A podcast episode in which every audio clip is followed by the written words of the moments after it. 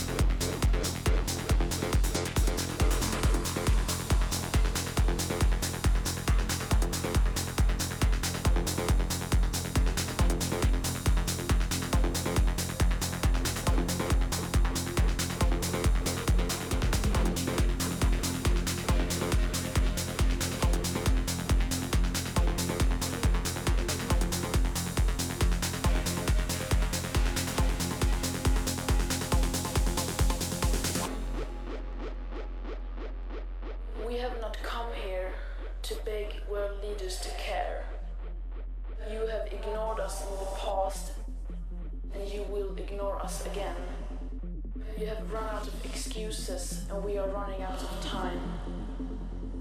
If solutions within this system are so impossible to find, then I don't care about being popular. I care about climate justice and a living planet. The real power belongs to the people and you.